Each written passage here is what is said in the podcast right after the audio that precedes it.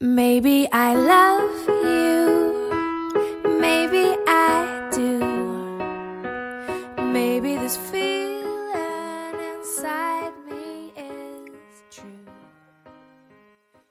And if I Hi, everybody. Welcome back to 英语口语每天学. I'm your friend Ben. So today we are going to learn another new slang, which is "man of few words." 今天我们要学习的俚语是 "man of few words." Actually, this phrase is used to describe someone who tends to be on the quiet side or a person who does not have much to say when they speak. 这个词组呢，用来形容一个人比较安静，或者当他们讲话的时候，话并不是很多。This phrase is self-explanatory. 这个词组不需要解释就可以很清楚的去理解。It literally means what it says, which is rare for most phrases. 这个词组呢，通过字面就可以理解它的意思，这对于很多词组来讲都比较少见。Indeed, people such as myself don't have a whole lot to say about much of the time. 的确，有的人像我，很多时候就没有很多的话需要去讲。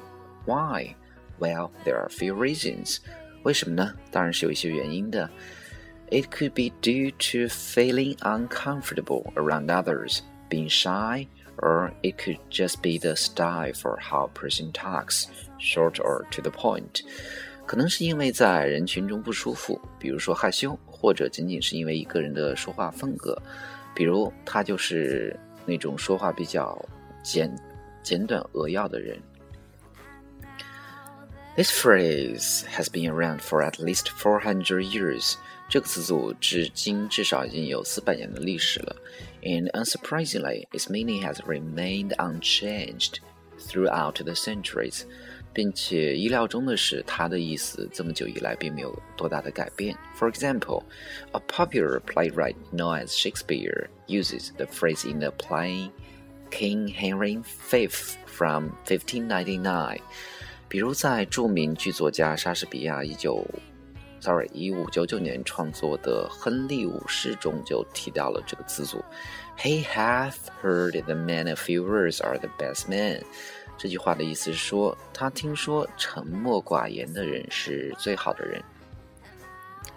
Sometimes men of few words are described in combination with another old expression that says they were men of action。有的时候，这个词组呢会与另外一个词组结合起来用，即 Men of action，翻译为中文就是实干家。Indeed, while a man may not have anything to say, they can make up for it by what they do。的确，有的时候我们就可以发现，当一个人讲话很少的时候，往往他们就会用行动去弥补。OK，举个例子，比如说你有一个朋友已经相互认识有十年多，但是他是一个沉默寡言的人，这个时候你就可以讲 ，I have been friends with him for over a decade, and I know him to be a man of few words, but at least when he's funny when he does decide to talk。我与那个人呢已经有十年在一起做朋友了，但是我知道他是一个沉默寡言的人。但是当他讲话的时候，我觉得他至少很幽默。